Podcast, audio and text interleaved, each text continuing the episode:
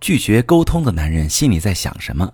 如何对付老公身边的绿茶？你好，这里是中国女性情感指南，我是许川，用心理学带你找到幸福的方向。遇到感情问题，直接点我头像发私信向我提问吧。我这两天接到的这个提问呢，很多都是跟了解男性心理啊、啊挽救感情，还有这个对付第三者相关的。我们来看看这方面的问题哈。首先是一位女生啊，想了解她男朋友的心理。她说和男友分手后，我想挽救感情，断联两周之后找他说话，他不理我。我想知道怎么才能复联，有没有比较好的方法？好朋友们，想要挽救感情，有一个必经环节，就是打通与前男友的沟通渠道。这时很多女生会遇到麻烦，就是发过去的信息石沉大海。其实要想让前男友回复你，我们需要分析出他不回复的原因可能是什么，然后在信息中屏蔽掉这些可能导致他不愿回复的内容。我在处理分手挽救的案例时，最常见的不被回复的原因就是前任怕被纠缠。如果分手之后你曾电话信息轰炸过前男友，你再联系他时，他本能上会出现戒备心，生怕一回复你，两个人又陷入情绪激荡的纠缠当中。所以在最初的复联信息中，你说的话起到抛砖引玉的作用就行，不用费心编辑那些自我反省或者唤起美好记忆的话，这会适得其反。当然，更不要开门见山的提复合，避免陷入被动。很多人在第一次尝试复联前男友时，会发信息问在吗，或者是在干嘛呢？怎么样呢？之类的话。那除非你的前男友特别后悔分手，也正想找你复合，否则他大概率不会好好回复你，因为会揣测到你的意图，刻意的回避。你要找一个事由，能够让他打消种种猜测，就事论事的回应你。比如说，发一个求助类型的信息。感情色彩少，缓解初步复联的尴尬，然后根据回应情况，适当程度的延展话题。可能很多人也尝试过发求助类型的信息去尝试破冰，但是没有得到回复。那这很有可能是你求助的内容太占对方的时间跟精力，他都已经是前任了，本来没有什么立场再去帮助你什么。你的求助信息如果真是一个难题，让对方感到为难，他自然会选择装没看见。那怎么去筛选适用的求助内容呢？这里有一个原则，就是动用他的脑力，不要动用他的体力。我来说几个错误的示范：可以帮我搬家、修电脑、代购、推荐工作吗？我再给大家做一个正确的示范，就是我想给父母报一个旅行团，记得之前你给叔叔阿姨报过一个，说是还不错，可以把旅行社和线路推荐给我吗？求助问题叫既不麻烦对方，不占用对方大量时间，使他能轻松回复，又比较容易延展话题。当他提供给你帮助之后，你还能就着这个话题多聊几句。复联时还有一个常见的不被回复的原因是前男友怕惹麻烦。其实最初跟前男友取得联系，他态度冷淡非常正常。毕竟鉴于你们可能不太美好的收场方式哈，他会对你会有下意识的排斥感。如果在这个时候你抛出的话题过于复杂，前男友很可能会选择直接无视你的信息来避免麻烦。那什么样的信息属于过度复杂呢？例如，哎呦，最近悟透了一些东西，感觉爱情如何如何，其实我们之间如何如何。这类话题在男性视角当中属于无言以对型，即使他想回复，也不知道说些什么，也害怕说什么你都会绕到复合这个话题上，不好收场。我再说一个常见的不被回复的原因，就是对方觉得和你恢复联系这件事本身缺乏意义。你需要让前男友觉得与你恢复联系，在某个角度上是有点价值的，即使做不了恋人，做个朋友或者做个熟人也有好处。这就需要你根据对前男友的了解，去深度解析他的需求点，然后在发破冰信息时，不经意的啊，这个是假装不经意的去展示出你符合他在某一方面的需求。例如，你掌握了他需要的人脉资源等等，这个虽然是套路，但是破冰复联这个环节的确是最需要应用到技巧手段的一环。一切行动都要服务于一个目标，就是疏通交流渠道。如果连话都说不上，就更别提挽救感情了。破冰这个环节完成之后呢，紧接着会面临第二个难题。就是明明已经建立起了一定的联系基础，可是前男友常常聊着聊着就不回复的情况。比如啊，我有一位来访者发他和前男友的聊天截屏给我看，他说：“你看，他又说着说着就没下文了，我最烦他这一点。”我跟他说啊，有时候沉默也是一种回复。其实我们完全可以从前任的沉默中看出更多的玄机，从而找到加快修复进程的窍门。当你遇到前任的沉默，如果你只想着我烦他这一点，你就只能停留在挫败的情绪中，无计可施。但如果你的思考角度转变成我说的哪些话让他产生了回避的反馈，你就会找到对方在哪种情况下会沉默的规律。其实不只是在挽救感情的过程当中，而是在处理任何感情问题时，都带着这个思路，你才会渐渐地摸索出哪些行动是有效的，会得到令你欣喜的反馈；哪些行动是无效的，会得到令你心烦的反馈。例如，你发了这么一条信息：“你今天过得好吗？晚上吃的啥？”前男友没有回答你，你就不难推断出他在当前这个阶段没有和你闲聊的兴趣。不要生气。你至少知道他对哪些话无感，下次你再发信息的时候就换一个思路，比如你可以发：今天路过一家不起眼的小书店，偶然发现了你之前很想要的那套已经绝版的书，他家还有一套珍藏本，地址我记下了，发给你，你有空可以去看看。另外，很多人除了会遇到前男友沉默的情况，还会遇到被拒绝的情况，这时我们也可以从对方的拒绝中找到生机。我还以上面那个来访者的情况举例子哈，在他的聊天记录当中，她和前男友聊了彼此的近况，前男友呢比较耐心的回复了她，她接下来说：“我闺蜜后天过生日，你有空我们一起吃个饭吧。”他等了很久，只收到一行省略号，他不明白前任为什么没有给明确答复就消失了。其实他之前的铺垫做得不错，和前男友的关系已经破了冰，但是对方目前仍然不是男朋友的身份。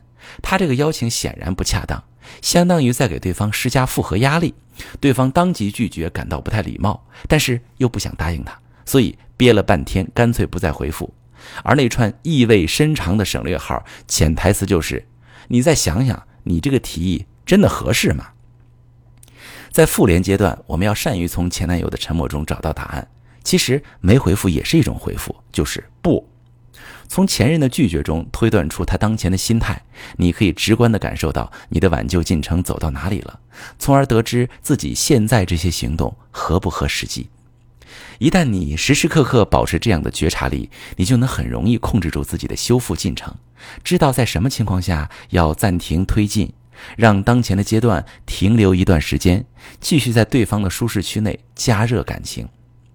比如你在复联之后首次尝试邀约前男友共进晚餐，他沉默或者找借口推脱，你就不难得出短期内不该再次邀约的提示，而是尝试继续停留在发信息交流的阶段，在这个舒适区里进一步调动对方的热情度。关于挽救爱情中的复联环节，我先说这么多。不管你是已婚还是未婚，希望这些这个男人心中的这个真实想法，能够帮助你了解他们，从而达到跟他沟通的目标。好，我们再来看今天第二个提问哈。第二个提问是：有个已婚女人总是给我老公发信息，我觉得她图谋不轨。这个女人是天秤座，我该怎么治她？哎呀，这个女士的提问真让人一言难尽哈。看来你对敌方的信息了解的太少了，你其实就知道两点。已婚女天秤座，俗话说知己知彼，百战不殆。你现在就属于既不知己也不知彼。那接下来我分别从知己和知彼的两个方面给你一些建议。先说知己的方面，当老公发生婚外情或者疑似有婚外情的迹象，看三个方面：第一，老公的态度；二，你们的婚姻状态怎么样，存在哪些方面的问题；第三，你的态度和目标是什么？就是你想结束关系，想离婚，还是想修复婚姻，不想离？我先说第一个方面，你发现那个女人总是给你老公发信息，你老公对此是什么态度呢？如果他也很烦那个女的，应该不会介意删除联系方式吧？